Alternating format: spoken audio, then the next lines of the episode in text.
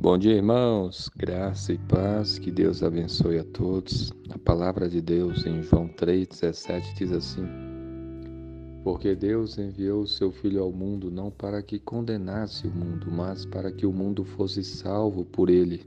Amém. Esse texto bíblico nos diz o porquê Deus enviou Jesus a esse mundo.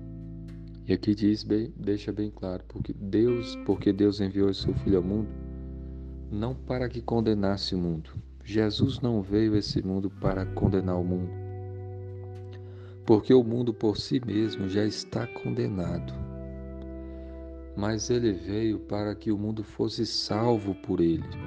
Ou seja, ele veio para morrer naquela cruz, derramando seu sangue precioso e todo aquele que nele crê, que todo aquele que se arrepender de seus pecados seja salvo, tenha vida eterna, desfrute da comunhão com Deus e viva para sempre no seu na comunhão com Deus.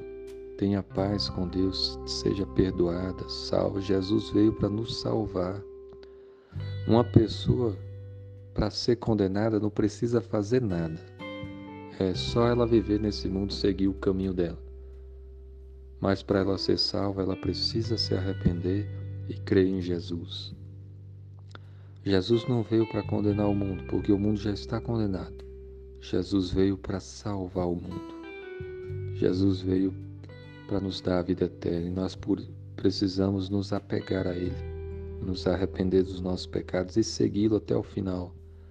Você precisa estar firme com Cristo. Abandone todo o pecado, se arrependa, confesse, peça perdão, procure servir a Jesus. Procure conhecê-lo mais e mais, procure obedecê-lo todos os dias. Procure fazer a vontade do Senhor, viver para a glória de Deus.